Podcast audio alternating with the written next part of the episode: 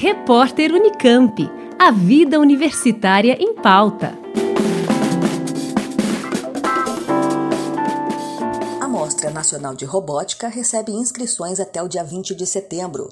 Estudantes do ensino fundamental, médio até a graduação e pesquisadores podem inscrever trabalhos. A proposta da mostra científica é estimular o estudo e a pesquisa na área. Os estudantes e orientadores que desenvolveram atividades com robótica durante o ano letivo devem cadastrar seus projetos em forma de artigo, junto com vídeos ou fotos do processo de trabalho.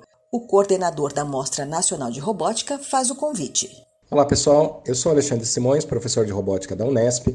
Gostaria de convidar a todos para participarem da Mostra Nacional de Robótica edição 2020. A MNR é a maior mostra científica da América Latina nessa área do conhecimento e tem por objetivo estimular o estudo e a pesquisa na área de robótica. Ela é voltada para alunos desde o ensino fundamental, médio e técnico até os graduandos né, e também pós-graduandos e pesquisadores que desenvolvem trabalhos na área.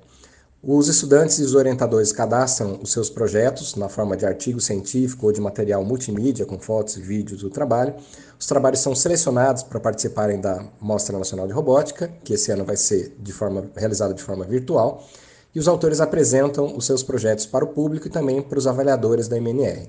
Os projetos mais bem avaliados concorrem a bolsas de iniciação científica júnior do CNPq e da MNR para que o trabalho continue sendo desenvolvido no próximo ano. Também existem diversos prêmios de mérito e todos os projetos são publicados nos anais da MNR e ficam disponíveis no nosso site www.mnr.org.br. A MNR recebe trabalhos nas mais variadas áreas relacionadas à robótica, uh, projetos que envolvam robótica e artes, robótica e educação, robótica e meio ambiente, todas as áreas uh, onde a robótica pode ser uh, trabalhada. Participe! A MNR é uma iniciativa pública, gratuita, sem fins lucrativos, organizada de forma voluntária por professores de todo o Brasil e as inscrições vão até dia 20 de setembro. A mostra aceita protótipos, robôs com design inovador, desenvolvimento de programas de inteligência artificial e também trabalhos que utilizem a robótica como ferramenta didática. Vale aproveitar kits educacionais comerciais ou materiais e métodos alternativos, como sucata, colagens, dobraduras, palitos.